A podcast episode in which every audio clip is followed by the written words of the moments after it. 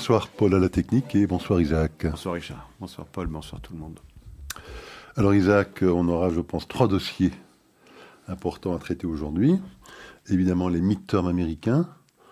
Euh, on débattra un petit peu de ces résultats un peu décevants pour euh, les républicains. Alors euh, la formation du gouvernement en Israël, bien évidemment, et puis le dossier iranien, à la fois les manifestations, les négociations sur le nucléaire, les relations entre les Iraniens et les Russes, hein, toute une série de, sujets à traiter concernant le dossier iranien. Mais démarrons peut-être tout de suite par euh, les États-Unis. Euh, c'est vrai que les républicains avaient l'espoir d'une vague, une vague rouge, hein, parce qu'on sait qu'aux États-Unis, le rouge, c'est les républicains, le bleu sont les démocrates. Euh, bon, cette vague ne s'est pas concrétisée. Euh, ils n'ont euh, pas gagné le Sénat, donc c'était très serré au Sénat dès le départ, c'était à 50-50. On n'a pas encore euh, le résultat définitif puisque la Géorgie va devoir revoter avec les deux candidats qui sont arrivés en tête. C'était largement anticipé, ça. C'était largement anticipé, effectivement. Donc la Géorgie doit encore revoter début décembre, 6 décembre. Mais enfin, disons que le résultat est déjà connu, puisque les démocrates ont déjà 50 sénateurs pour 49 pour euh, les républicains. Donc dans le meilleur des cas, ils pourront revenir à la situation actuelle d'avoir 50 sénateurs chacun. Et donc ce serait encore une fois Kamala Harris, la vice-présidente, qui aura le vote euh, déterminant. À la Chambre basse, euh, bon, effectivement, les républicains l'ont emporté, mais de peu. Hein. On pensait qu'ils allaient peut-être remporter 25-30 sièges. Ils en remporteront probablement une petite dizaine. Il était à 212. On connaît le résultat maintenant. C'est tout à fait définitif. on est entre 220 et 222. On n'est pas totalement sûr. C'est 221, 214. Ah, d'accord, c'est définitif. Bon, je n'avais pas vu ça. Donc voilà, c'est une petite victoire, puisque la majorité est à 218. Vous savez que l'important, c'est de remporter la victoire, puisque c'est avec cette majorité qu'ils vont pouvoir effectivement euh, prendre la présidence de toutes les commissions euh, qui euh, vont être nommés évidemment au Congrès américain et donc déclencher des enquêtes sur toute une série de sujets qui leur sont chers. Donc on pourra, j'imagine, commenter ce sujet-là. Mais donc effectivement, donc des résultats un petit peu décevants. Je suis sûr que vous allez nous commenter les raisons derrière cette déception. Mais j'ai quand même moi regardé certains chiffres avant de, de vous céder la parole pour peut-être commenter ces ces résultats républicains, quand on regarde le vote populaire, ça a été moins commenté quand même, je pense que... Et pour cause. Et pour cause que le vote... Et que les résultats, euh, si je puis dire, en termes de nombre de sièges et de députés. Mais quand on regarde le, vote populaire, ils sont environ à 4% d'avance pour les républicains. En chiffres, c'est 5 millions. Et euh, à peu près 5 millions de votes de plus. Un peu moins, je pense, maintenant, parce qu'avec le décompte californien, ils sont peut-être à 4 millions. Euh, bon, ça ne s'est pas traduit effectivement par une vague telle qu'il l'espérait, mais quand on regarde quand même ces chiffres de vote populaire, ça fait environ 54 millions de votes pour les républicains. Là, je parle de la Chambre basse. Hein. Pour le Sénat, ça n'a pas tellement de sens puisqu'on ne vote que pour qu'un tiers des sénateurs.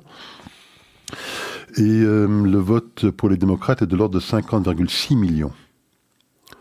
Euh, au dernier comptage que j'ai depuis euh, ce matin, donc peut-être un petit peu moins que 4 millions d'avance. Mais quand on compare ça au dernier midterm de 2018, 7 millions. L'écart est énorme. Parce que les républicains étaient à 50,8 millions, donc ils ont près de 3-4 millions de votes de plus, alors que les démocrates étaient à 60,5 millions en 2018.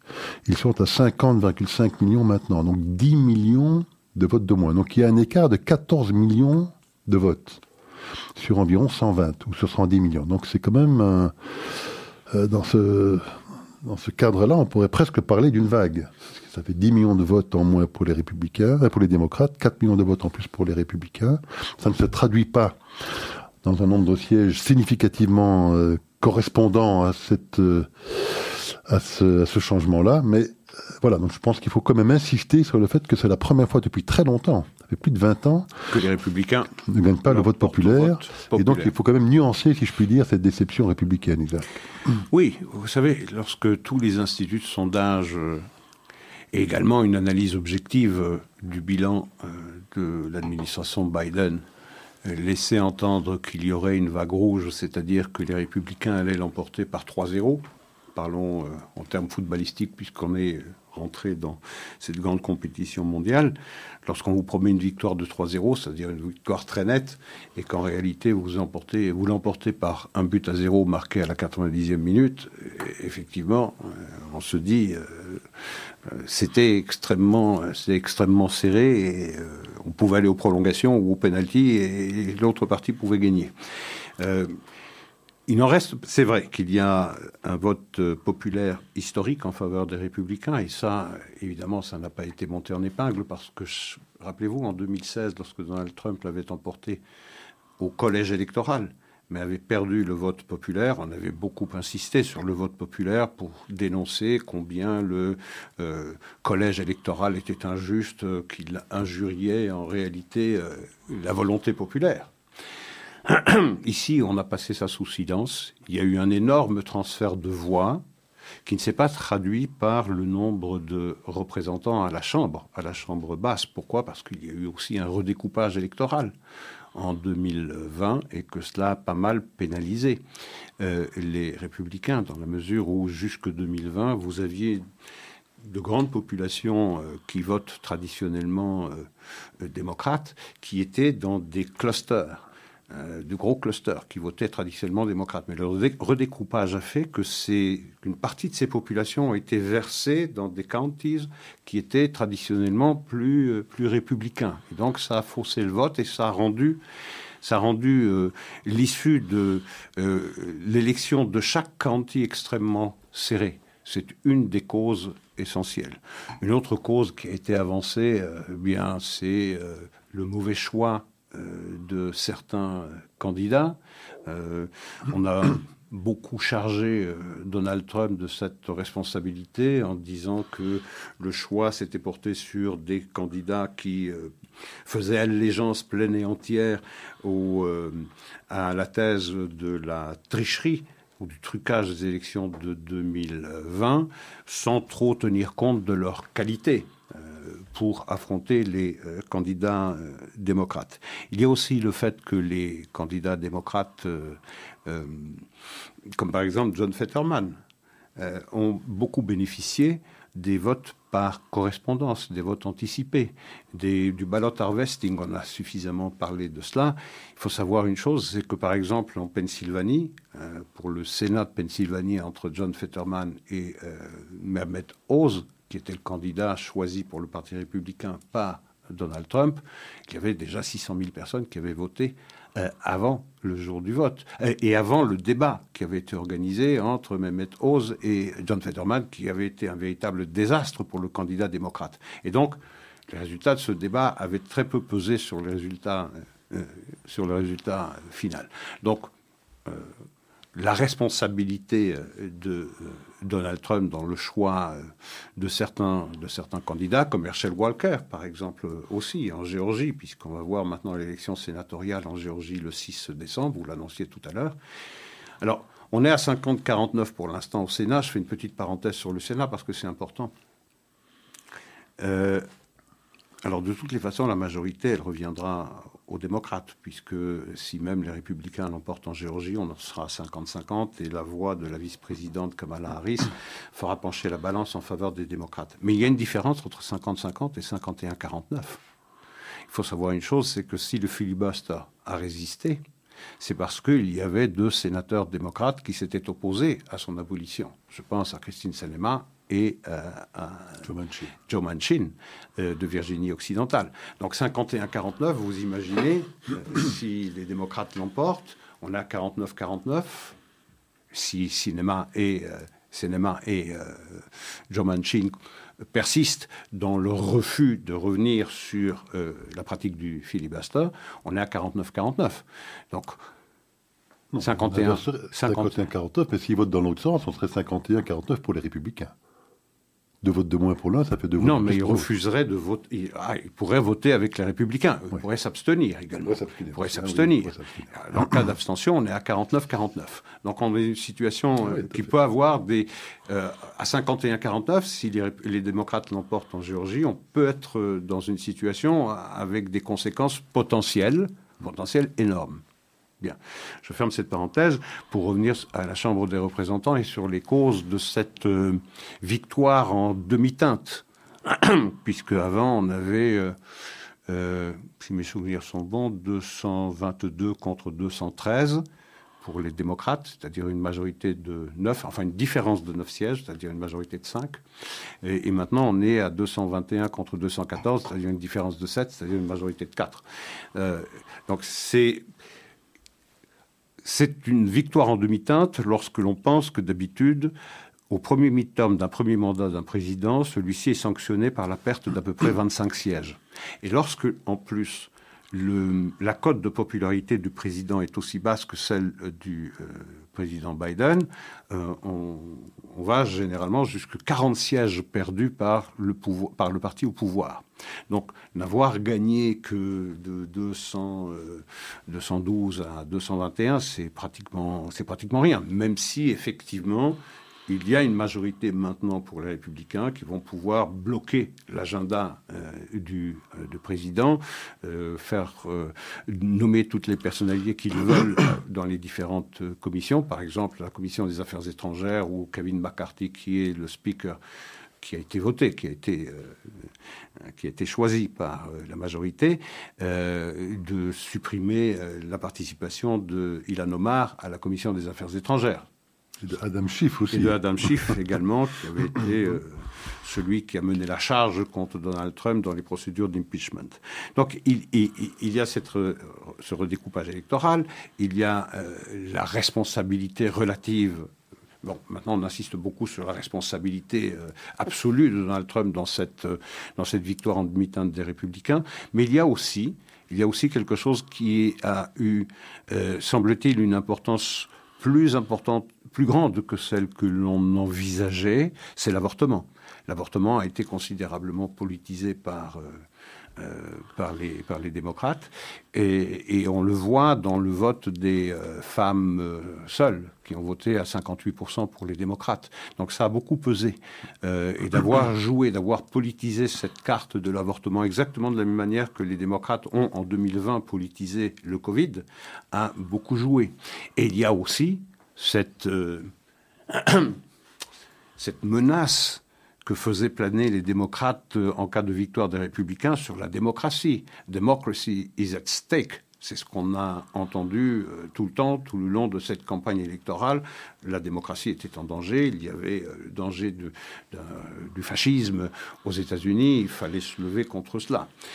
On est néanmoins tout compte fait maintenant, au sens propre de l'expression, on est devant un vote assez, euh, assez, assez historique. Parce que généralement, vous savez, aux États-Unis, on dit It's economy stupid.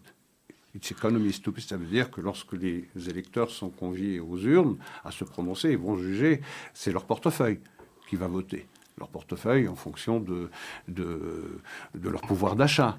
Euh, le pouvoir d'achat, il a été sérieusement entamé par par l'inflation. Il a été euh, également entamé par euh, le prix de l'essence euh, à la pompe. Il y a la criminalité, il y a la gestion de la frontière avec le Mexique, il y a les affaires étrangères et la débâcle en Afghanistan. Tout cela devait devait en principe conduire à une victoire haut la main des républicains. Il n'en a rien été. Maintenant, il reste deux ans. Alors, quelles sont les conséquences? Parce que les démocrates, s'ils avaient perdu dans les grandes largeurs, auraient pu se dire bon, il faut changer de braquet, il faut changer de stratégie, il faut changer de politique. Mais en ayant de cette façon remarquable, encore une fois sur un plan objectif, euh, limité leurs pertes, ils pourraient se dire, bah, tout compte fait, notre politique n'est pas aussi mauvaise, elle n'a pas été dénoncée par, euh, par les citoyens américains, euh, les démocrates sont restés en bloc derrière le parti, quelle que soit la politique et les dividendes de cette politique, donc on va continuer. Ce qui veut dire que les deux prochaines années vont être de la même eau que de 2020 à 2022, ce qui laisse penser que euh, en 2024, eh bien, les démocrates seront assez mal mis parce qu'ils auront à défendre un, bilan assez catastrophique euh, sur un plan, euh, sur un plan économique. Donc voilà les voilà les. certaines personnes avancent également l'aspect financier. Hmm. On regarde les dépenses des deux camps les démocrates ont dépensé trois fois plus d'argent, semble-t-il. Hein. Ils ont récolté trois fois plus d'argent et en ont dépensé trois fois plus. Et de notre ami euh, Sam euh, Bankman-Fried, qui était le deuxième plus gros donateur, à celui qui se... Parlait de FTX. de FTX. Hein. il était le deuxième plus gros donateur pour les mid-term démocrates. Mais enfin, semblerait-il qu'il avait trois fois plus d'argent. Donc l'argent est quand même important dans ce genre de... Alors, il est très genre de campagne également. Oui, c'est très important. Et il y a aussi euh, Regardez. Et, là, ça ne, ça ne présage rien de bon pour les républicains pour 2024. Parce que euh, quelles sont les conclusions qu'ils en ont tirées? Ils ont porté au pouvoir, donc comme euh, speaker, Kevin McCarthy, qui est euh, un peu un produit du marécage républicain, et ils ont confirmé McConnell au, au Sénat. C'est-à-dire également la vieille garde la vieille garde. Ça veut dire que rien ne change dans le Parti républicain, ce qu'a dénoncé d'ailleurs euh, l'ancien président euh, Donald Trump.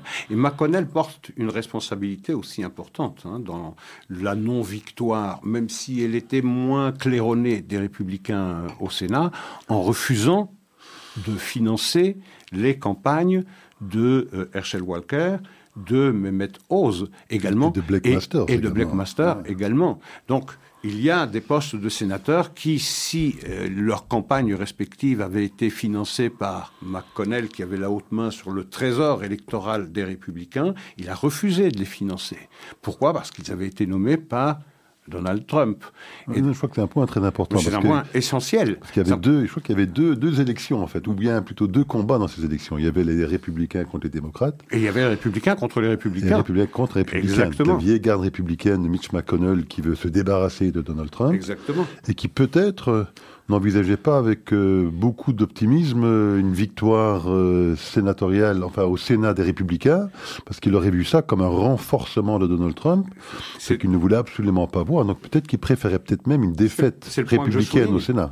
Ah, mais c'est le point que je souligne, parce qu'on ne voit pas d'autres raisons que le désir assez incompréhensible lorsqu'on est républicain de voir la défaite de son camp en refusant de financer dans les États clés qui auraient pu donner la majorité aux républicains. Je pense à la Pennsylvanie, je pense au New Hampshire, je pense demain euh, à Nevada, euh, euh, au Nevada et je pense demain à la Géorgie. Non, mais le compte dans l'histoire, c'est qu'il a beaucoup financé euh, Murkowski en, Alaska, alors qu'il y avait deux candidats républicains uniquement qui pouvaient l'emporter, mais un candidat était un candidat plutôt trumpien, mhm. ou une candidate plutôt trumpienne, la deuxième candidate était euh, du Sérail, si je puis dire, classique républicain. Ben, il a été investir, je pense, 5-6 millions de dollars sur les 100 millions de dollars qu'il avait dans son coffre pour soutenir la candidate républicaine, mais anti-Trump, plutôt que d'aller mettre cet argent au Nevada ou en Arizona ou au New Hampshire ou en Pennsylvanie. Alors ça c'est ça c'est un élément essentiel, c'est un paramètre euh, vraiment très très important,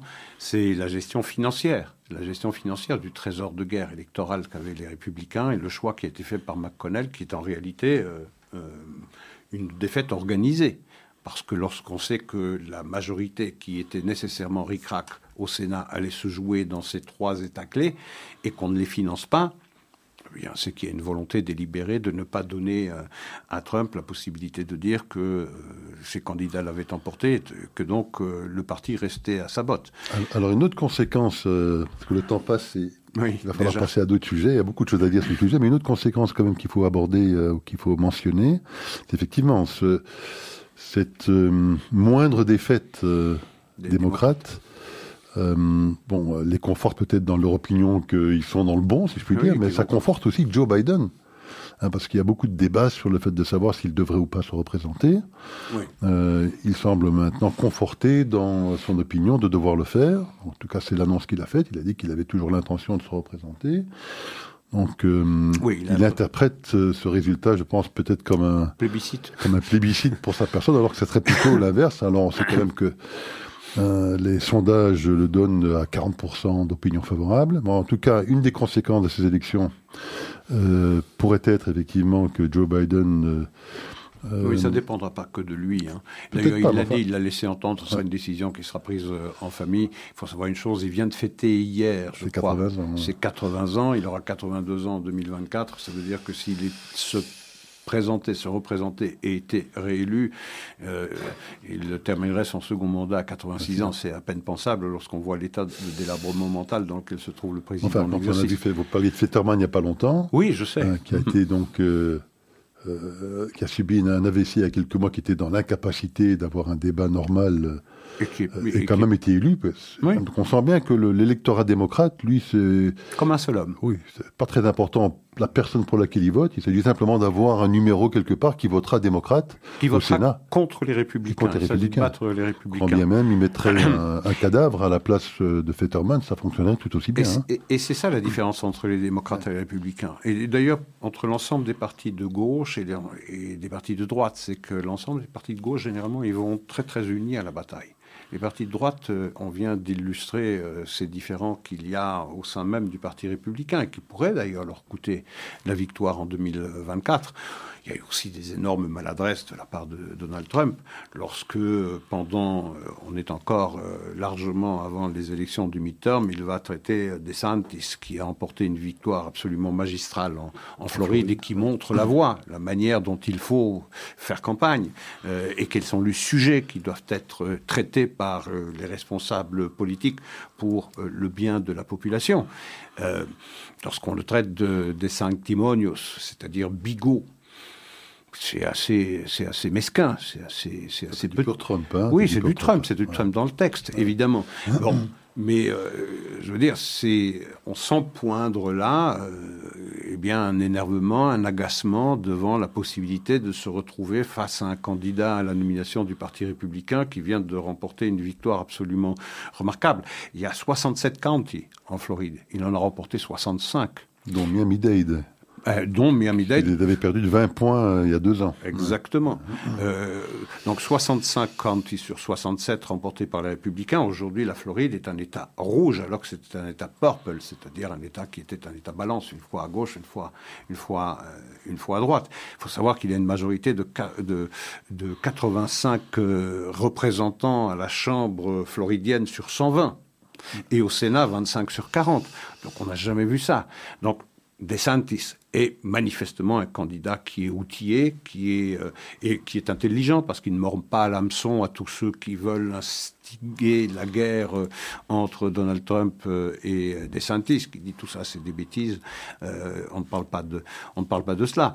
Mais il y a un danger pour les républicains, manifestement. Il y a quelque chose qui relève non pas de la politique, mais de la métapolitique, quelque chose qui que l'on sent poindre dans les commentaires des analystes, dans les interventions des citoyens, qu'il y a une certaine fatigue de Donald Trump. Et c'est ça le, principal, euh, la principale difficulté devant laquelle va se trouver l'ancien président américain, c'est de, de redynamiser redynamiser ceux qui pensent que désormais il y a un nouveau cheval qu'il vaut mieux chevaucher euh, parce que euh, Trump appartient au passé. Certains républicains ont été jusqu'à dire, et des élus républicains ont été jusqu'à dire que lorsque Donald Trump a fait acte de candidature le 15 novembre, si mes souvenirs sont bons, euh, les républicains ont dit euh, c'est un non-événement, qu'est-ce qu'on s'en fiche de cela? Il appartient au passé. Trump a fait ce qu'il a fait et c'est énorme, mais maintenant il faut euh, un changement de génération. Et des DeSantis, vous savez, aux États-Unis, on aime les vainqueurs, on déteste les losers. Et suprême injure pour un homme qui se flatte de gagner chacun de ses combats, chacun de ses défis, eh bien, c'est de se voir accoler maintenant le triple loser. Euh, c'est comme ça qu'on veut lui accoler cette étiquette. Euh, et ça, l'ego, le narcissisme d'un Donald Trump peut très très très mal vivre. Alors, je ne sais pas comment, je sais pas si cette guéguerre entre Donald Trump et DeSantis euh, qui semble, qui semble être déclenchée va perdurer ou bien si c'est un jeu de rôle entre, entre les deux.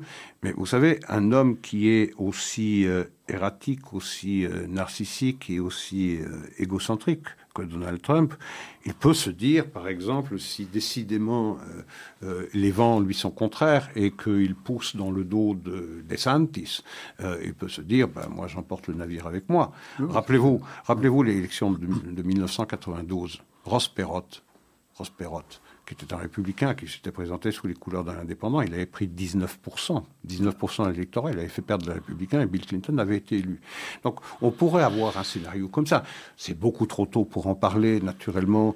On verra, il y a encore deux ans. Mais la campagne présidentielle a, démarré. a commencé. et clairement, Donald Trump s'est donc déclaré.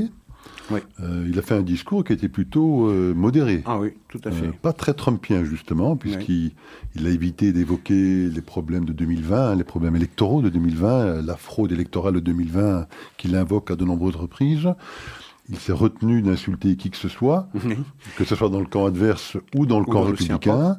Donc il a été plutôt présidentiel dans son euh, ah, allocution.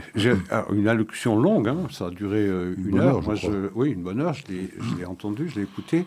Euh, et effectivement, il était très présidentiel. Il était low-key, comme on dit aux États-Unis. Il a vraiment joué non Trump. mais s'il reste comme ça, s'il reste dans cette attitude, c'est-à-dire parler de son bilan, de ce qu'il a réussi à faire, et ça c'est objectivement euh, irrécusable, et de dire ce qu'il compte faire, et de dénoncer le bilan de l'autre, sans, sans s'apesantir sur le passé, sur les élections qui ont été truquées ou pas truquées, on ne le saura de toutes les façons jamais, et il ne pourra jamais en apporter la preuve, mais s'il reste braqué sur le passé, il perdra, et il ne réussira de toutes les façons pas à redynamiser ces, euh, électeurs américains qui se disent bon, on est en 2022, 2020, c'est déjà il y a deux ans. S'il continue dans la campagne électorale qui s'amorce pour les présidentielles de 24 à parler du passé, il n'a aucune chance. S'il reste euh, sur la tonalité, le thème de son intervention euh, du 15 novembre où il a fait acte de candidature, oui, là, il a une chance on a une situation un peu paradoxale où les républicains, je pense, espèrent que Biden se représente, parce qu'ils estiment qu'il aurait peu de chances de, l'emporter, quel que soit le candidat républicain, j'imagine, euh, même si Trump serait peut-être plus compromis. Et les démocrates, eux, sont dans la logique inverse. Eux, j'imagine qu'ils sont très contents que Donald Trump se soit déclaré, parce que ils imaginent, eux, que Donald Trump sera beaucoup plus facile à battre. Surtout dans ses outrances habituelles, hein, s'il n'arrive pas à maintenir cette discipline dont il a fait preuve dans le cadre de, cette allocution, euh, qu'il serait lui beaucoup plus difficile à battre qu'un Ron DeSantis. Absolument. Et d'ailleurs, euh, les journaux en tirent déjà des bénéfices. Je veux dire, sonnant et trébuchant depuis euh, depuis la l'acte de candidature de Donald Trump le 15 novembre, bah, ils ont trouvé leur tête de turc favorite, celle qui fait vendre des heures sur les plateaux de télévision et, des journaux. Donc, effectivement, euh, ils aimeraient bien se trouver face à Trump, qui reste et qui, est resté, pardon, dans l'élection de 2022, des midterms, une figure extrêmement clivante et qui agit comme repoussoir. Et d'ailleurs, c'est la raison pour laquelle les, républicains disent si on va à la bataille avec, euh, avec Donald Trump et malgré euh, son bilan extraordinaire de 2016 à 2019, ça s'est arrêté avec le Covid, euh, eh bien on risque de perdre euh, à cause de la figure clivante et cette image de repoussoir qu'il est, a. Avec DeSantis, ça va être beaucoup plus difficile parce que DeSantis, c'est un personnage. D'abord, il est jeune, il a 46 ans. Il a mené son État, dont il est le gouverneur depuis 2018, remarquablement remarquablement pendant cette période de Covid, à tel point qu'il y a euh, des, euh, des migrants qui viennent de tous les autres États américains en Floride, bah, qui ont fui euh, les, conditions extrêmement serrées du, Covid, où l'économie qui est restée ouverte et vivante en Floride. Donc c'est un personnage qui est très solide sur le plan, sur le plan du fond, sur le plan du programme. C'est un Trump sans les outrances c'est aussi, euh, ça nous permettra de faire une petite transition avec euh, le deuxième dossier qu'on a traité, le dossier israélien. C'est aussi un fervent supporter de l'État d'Israël. Il a fait une intervention remarquée, je pense, à la Convention, euh, républicaine, juive. Oui. C'est comme ça qu'on le dit ou pas. disons le, hein, le, le, caucus juif, disons, du Parti républicain, où il a fait une intervention remarquée présentiel, en présentiel, à l'inverse de Trump qui l'a fait, je pense, par Zoom ou par Teams, je ne sais plus exactement quelle technologie il a utilisée. Hmm Comme Netanyahu. Comme Netanyahu. Et qui a, lui, euh, expliquer que ce qu'on appelle communément ici euh, les territoires occupés ne sont pas occupés. Ne sont pas du tout occupés. C'était des territoires contestés. Oui. Euh, Quoi qu'en dise le département d'État. Exactement. évidemment, totalement pour le déplacement de l'ambassade à Jérusalem, l'annexion du Golan. Enfin, bon, on sent un discours très très pro-israélien, de la même nature que celui de Donald Trump. Donc là, si lui qui, ah lui qui devait l'emporter, on n'a pas trop de soucis à se faire de côté israélien par rapport à Sûrement, et DeSantis en 2019 était un des tout premiers à se rendre euh, à Jérusalem et avoir été euh, au mur occidental. Et euh, ce discours-là n'est pas un discours de circonstance, l'appui à, Israël. C'est un discours qui est profondément enraciné dans sa vision du monde. Donc effectivement, DeSantis a un lien, je dirais, organique avec l'État d'Israël. Il sait bien que Israël et les États-Unis sont exactement sur la même ligne de front. Euh, et si l'un perd, l'autre perd. S'il un gagne, gagne, l'autre l'autre gagne. Il y a une autre carte qu'il faudra vraiment surveiller de près, c'est le vote des euh, euh, des évangélistes. Il faudra, voir si les évangélistes continueront de soutenir Donald Trump ou bien s'ils se porteront sur, euh, sur DeSantis. Bon, ça dans, le cadre d'une primaire éventuelle. Hein, dans le cadre d'une primaire éventuelle. Parce que DeSantis pourrait prendre euh, la décision, il a que 46 ans. Mmh, J'ai le temps. Trump aller au combat, perdre pour, potentiellement contre quel que soit le candidat démocrate, et puis dans 4 ans, euh, être positionné pour éventuellement. Oui, mais ça pourrait vouloir dire euh, attendre deux mandats d'une victoire démocrate, c'est-à-dire deux fois 4 ans, plus les deux ans maintenant, c'est-à-dire 10 ans, il aurait dans ce cas 56 ans. Il serait encore jeune, il serait encore jeune, effectivement. on verra bien. Mais on verra bien. Mais, en tout cas, le grand vainqueur de cette histoire-là, c'est euh, au Texas, c'est en, en Floride ou, euh, Rubio d'ailleurs, là aussi, emporté très très largement. Alors, je mentionnais le discours donc, de Ron DeSantis à cette convention euh, du caucus juif euh, du Parti républicain pour faire cette petite transition avec ce qui se passe en Israël. Donc, il y a un peu plus d'une semaine, Herzog a nommé Netanyahou, sans surprise, formateur du gouvernement. Il a 28 jours pour le former. Euh, si au bout de 28 jours, euh, il n'y est pas d'arrivée, euh, Herzog peut lui octroyer 14 jours supplémentaires. Ça fait donc un peu plus d'une semaine qu'il est en négociation avec ses partenaires, si je peux dire, du bloc de, droite, donc les religieux et donc Smotrich et Ben Gvir, hein, du parti religieux sioniste, même si on sait maintenant qu'ils se sont, je pense, séparés des séparés, en trois. séparés pour siéger séparément à la Knesset. 7 sièges pour euh, Smotrich, je crois, et 6 pour euh, Benvir. Oui. Euh, mais donc, il est en pleine négociation. Bon, ces négociations sont tardues, puisque, bon, en tout cas, au bout d'une semaine, le gouvernement n'a pas encore été formé, mais que les discours des uns et des autres restent assez durs sur leur position. Donc, on sait d'abord qu'il y a un point qui semble, en tout cas, les rassembler tous, c'est cette volonté de réduire le pouvoir de la Cour suprême israélienne, hein, puisqu'on sait que la Cour suprême a de nombreuses reprises retoqué des projets de loi de la Knesset, euh, et qu'on sait que euh, pas mal de ces partis du bloc de droite voient ça d'un très mauvais œil. Donc il semblerait qu'il y a quand même une sorte de, consensus sur le fait qu'il faille euh, modifier le pouvoir de la Cour suprême. L'encadrer. L'encadrer, ce qui est appelé une loi de override en anglais, je ne sais pas très bien quel serait le terme français, mais donc qui permettrait à la Knesset de revoter, donc si on prend l'hypothèse d'un projet de loi qui serait retoqué par la Cour suprême, de revenir à la Knesset, revenir à la Knesset qui, si j'ai bien compris, invaliderait, invaliderait l'invalidation par la Cour suprême. Voilà et qu'il suffirait d'une majorité simple de 61. On pourrait l'imaginer euh, porter non pas à 61, mais à 64, ou à 65, ou à 66. pourrait, mais semble-t-il qu'il se, oui, oui, je sais. pousse pour 61. Bon, donc ça semble. Mais s'il faut trouver une cote mal taillée. donc ils semblent tous d'accord, en tout cas, sur. Euh, euh, sur le besoin de faire cette modification-là. Mais bon, à partir de là, ça devient plus compliqué. Hein, puisqu'on sait qu'en termes de ministère, euh, Ben Gvir, je pense qu'il brigue le ministère de la... Non, Smotrich, par contre, brigue le ministère de la Défense, euh, chose que Netanyahou refuse catégoriquement. On sait que les religieux d'Eri du parti chasse, lui, voudraient le ministère de la Finance. Mhm. Euh, mais on sait aussi qu'il est sous le coup, lui, justement, ça nous ramène au point précédent, d'une inculpation, euh, je crois, depuis début 2022. Oui, en janvier. alors c'est une inculpation pour de la prison avec sursis, mhm. enfin pour de la prison quand même, et on sait que la loi israélienne euh, veut qu'un ministre qui est inculpé à de la prison ne peut pas garder son poste de ministre. Condamné. Condamné. pas inculpé. Pas inculpé, condamné, pardon. Euh, donc je sais qu'il voudrait changer cette loi également pour dire que bon, bah, si on est condamné avec sursis, c'est pas vraiment qu'on est condamné à de la prison. Donc on retombe là sur l'argument précédent où il mhm. faudrait que la Cour suprême n'invalide pas et si elle invalide, qu'il puisse le revalider. bon, il y a toute une série de débats euh, entre ces différents partis. Donc on sent quand même que c'est pas si simple que ça que de former le gouvernement, Isaac. Oui, oui je crois qu'il fallait être très naïf, très ingénu pour penser que ce gouvernement allait être constitué en, en trois jours. Euh, encore une fois, on se racontait des histoires, et c'était pour faire monter la tension dans le camp euh, pro-Netanyahou. Euh, et, ensuite de pouvoir dire, une fois que les négociations se passent euh, difficilement, comme c'est le cas après huit jours, de pouvoir dire, oh là là, eh bien, Netanyahou ne tient pas ses troupes, et il est possible qu'on va se diriger, après les 28 plus 14 jours, euh, vers une sixième élection, si après avoir nommé un autre formateur, ça échoue encore.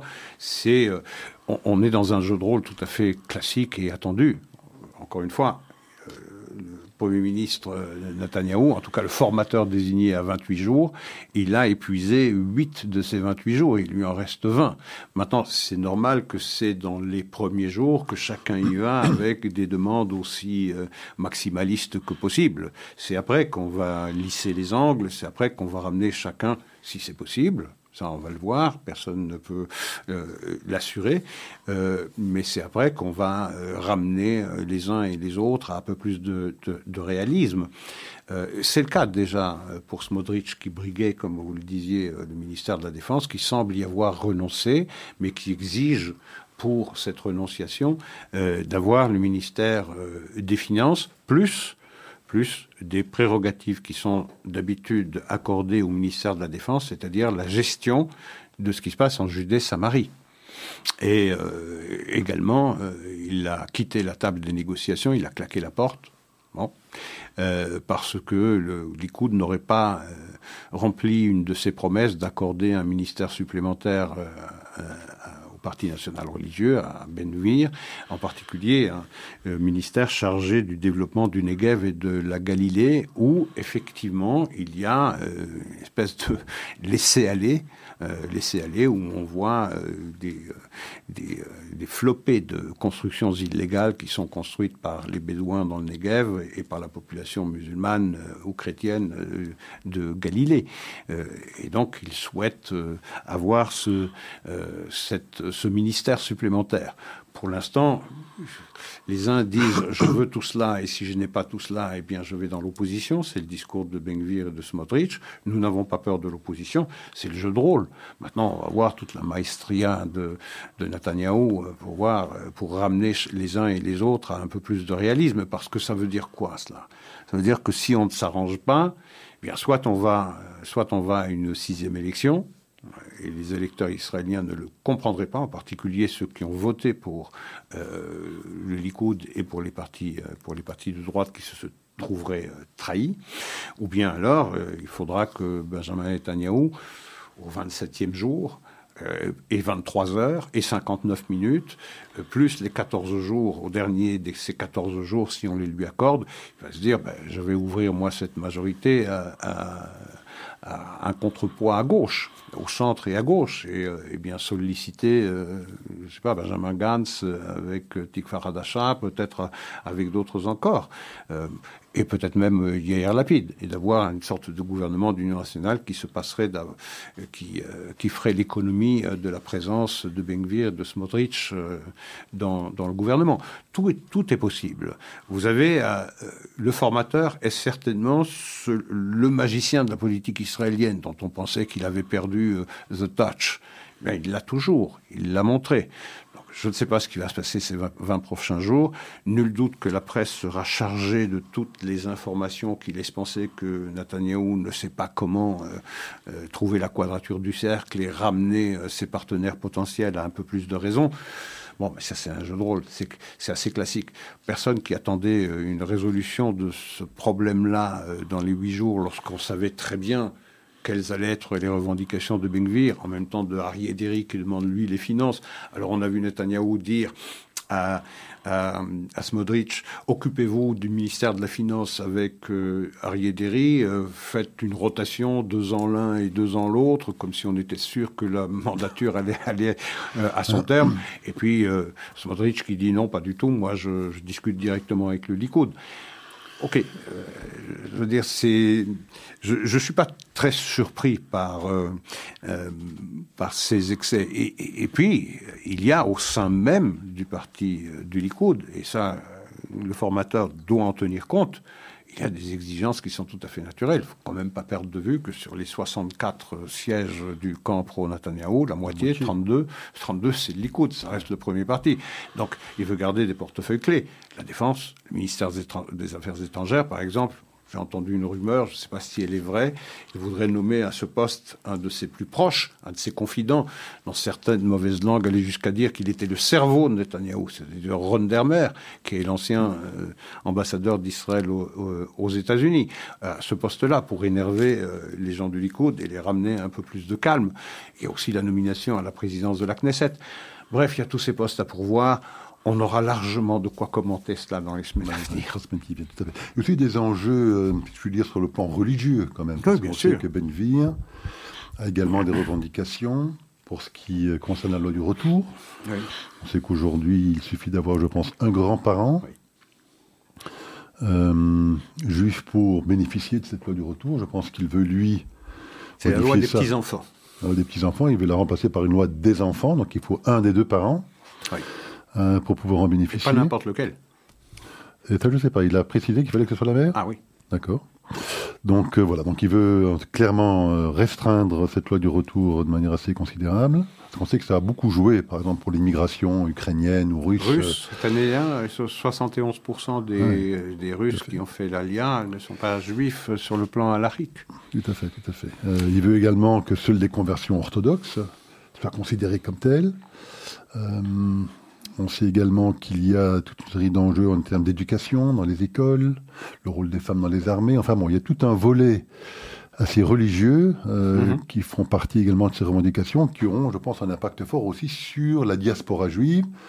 Euh, Pas seulement évidemment vis-à-vis des Russes et des Ukrainiens, mais aussi, j'imagine, des États-Unis. Hein. Bien sûr, mais en même temps, oui, il faut en tenir compte, évidemment, même si, euh, euh, je veux dire, la part du judaïsme réformé ou conservateur aux États-Unis est devenue prépondérante et qu'il y a un découplage sur ce plan-là entre Israël et les États-Unis.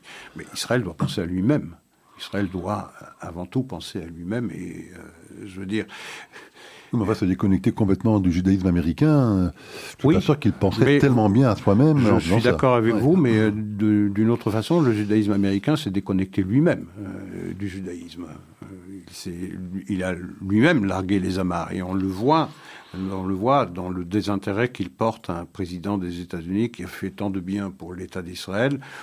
Ça ne les empêche pas de continuer de voter à 75% pour le Parti démocrate qui a Sauf en montré, Floride. Hein. sauf en Floride, vous avez Quoi, raison. 35% des électeurs juifs Vous ont allez- voté DeSantis, c'est tout Ouais. à fait inhabituel. Et, une des premières mesures que cette administration américaine prend après euh, les élections du midterm, eh bien, c'est de, déclencher une enquête, euh, enfin, d'exprimer la volonté de déclencher une enquête du FBI sur la mort de la journaliste de Al Jazeera, euh, à, à-. Je voudrais revenir sur un point. Vous parlez du Negev et de la Galilée, des constructions illégales. J'ai ici un rapport qui a été le texte d'un rapport qui a été écrit par une ONG euh, israélienne qui s'appelle Regavim et qui montre le nombre de constructions illégales palestiniennes arabes en zone C. En zone C, c'est-à-dire la partie de la Judée-Samarie qui a été attribuée entièrement à la responsabilité israélienne, qui est entièrement sous responsabilité israélienne, civile et militaire. Eh bien, l'année dernière, donc en 2021, le taux de construction, constructions illégales des Palestiniens ont augmenté de 80%. 80%. Jusqu'à présent, jusqu'à fin octobre 2022, en 10 mois, les Palestiniens ont construit 5535 constructions illégales en la zone, dans la zone C. 5535 par rapport à 406 constructions illégales juives.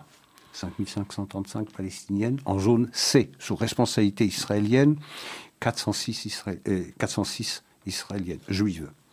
Euh, et sur les 20 dernières années, sur les 20 dernières années, les constructions illégales israéliennes sont de 4382, c'est-à-dire qu'en 20 ans, les constructions illégales israéliennes sont inférieures aux constructions illégales palestiniennes sur la seule année 22 jusqu'à fin octobre. Ah, il faut avoir présent à l'esprit, parce que ce qui se passe sous les yeux des gouvernants israéliens qui ont laissé ça euh, sans, sans réponse adéquate, eh bien, c'est un grignotage, une colonisation de la zone C par les Palestiniens, au vu et au su de, des responsables politiques qui n'ont rien fait. Et c'est la raison pour laquelle Ben Gvir demande de pouvoir superviser tout ce qui se passe en, en, Judée-Samarie. Euh, vous savez, sur les,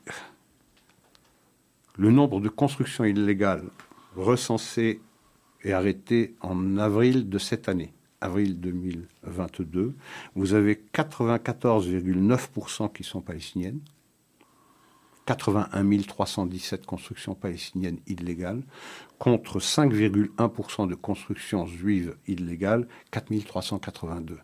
Voilà un problème majeur auquel il faut s'attaquer parce que ces constructions illégales euh, par euh, les Palestiniens se font également le long des routes qui euh, permettent de joindre des blocs d'implantation à d'autres blocs d'implantation, et donc qui rendent difficiles ces déplacements. Donc c'est un problème majeur. C'est un problème majeur auquel les autorités israéliennes, et pas seulement de la dernière, euh, euh, du dernier gouvernement de centre-gauche, hein, pas du tout, ça remonte à bien plus loin, cette espèce de, de carence euh, de, du pouvoir public.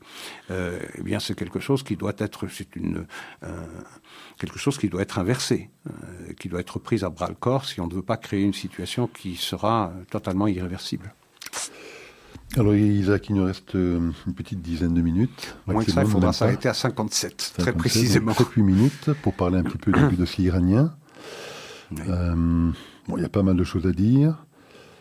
bon, sur les négociations nucléaires, on a vraiment maintenant la sensation qu'elles sont au point mort, qu'il y a très peu d'espoir, enfin l'espoir n'a pas le bon terme, enfin très peu de probabilité euh, qu'un nouvel accord... Très, peu de risques. Très peu de risques que cet accord soit resigné.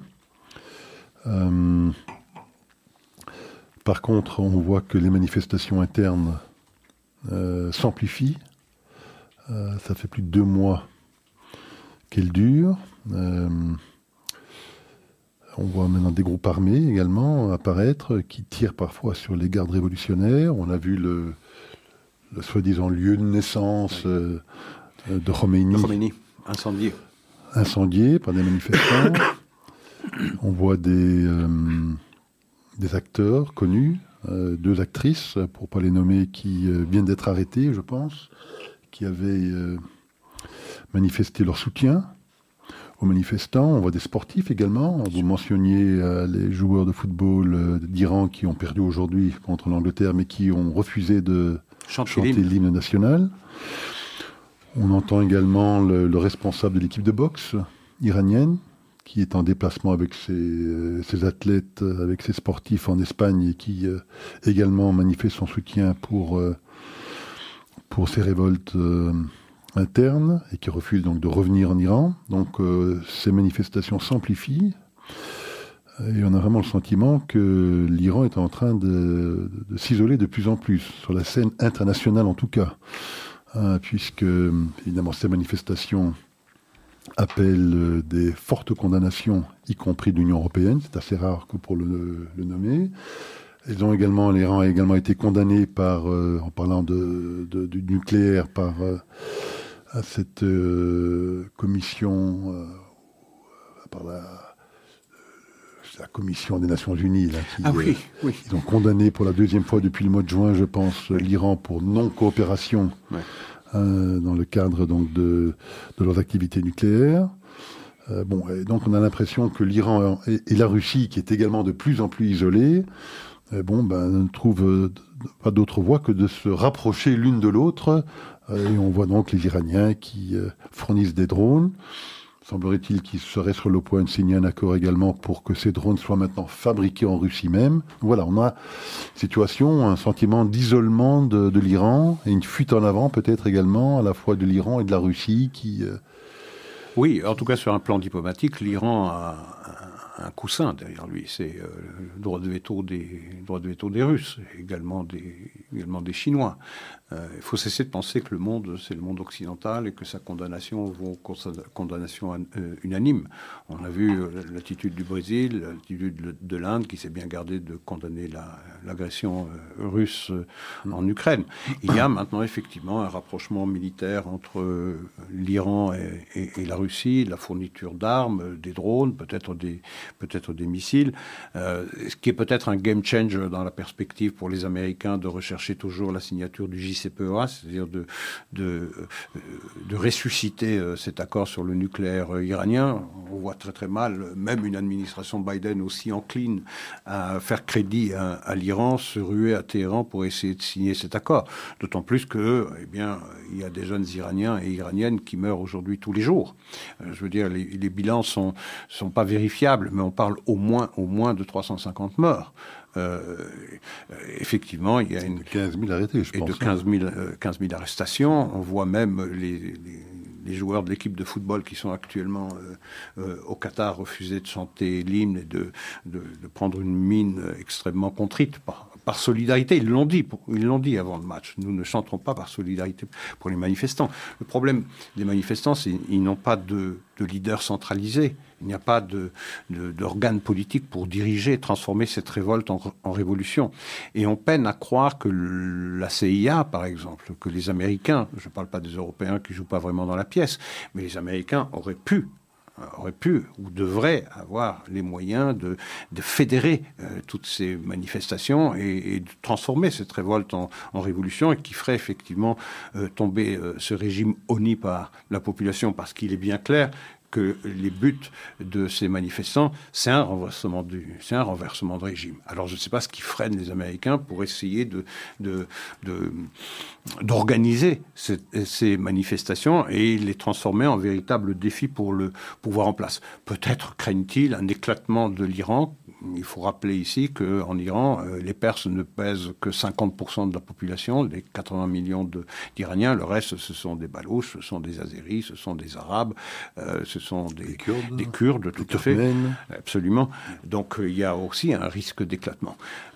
mais on ne comprend pas tout le temps que effectivement cette révolte n'est pas encadrée, n'est pas dirigée fermement on voit difficilement euh, cette révolte aboutir à un changement, un changement de régime, malheureusement. Vous mentionniez, les, je pense que ce sera peut-être notre tout dernier propos, vous mentionniez les Azéris. Hein. les Azéris sont effectivement les, euh, la minorité la plus importante. Je crois que ça représente 12-13% de la population euh, en Iran. Mais ce qui nous permet de mentionner peut-être l'Azerbaïdjan, oui. Hein, voisin de l'Iran. le premier pays musulman chiite qui a donc pris la décision d'ouvrir une ambassade, pas à Jérusalem, ça aurait été forcé un peu le trait, mais enfin d'ouvrir une ambassade en Israël, à Tel Aviv, ce sera la première fois donc un pays musulman chiite prend cette décision, donc c'est quand même euh, décision importante, euh, symbolique. Ah oui, c'est une décision très très importante, parce que vous savez, la politique c'est de la géographie. Hein. Regardez euh, l'Azerbaïdjan, c'est... je veux dire, c'est la moumoute sur la géographie iranienne, c'est juste au-dessus. Donc c'est très important pour, pour Israël politiquement, c'est très important, stratégiquement aussi, c'est très important. Ça a beaucoup énervé les Iraniens, donc ça va. Ça va dans le bon sens. Écoutez, Isaac, euh, je pense On s'arrête ici. Il est 57, donc 15 secondes, et on se retrouve la semaine prochaine. Voilà, parfait. Bonsoir à tout le monde. Bonsoir, Paul.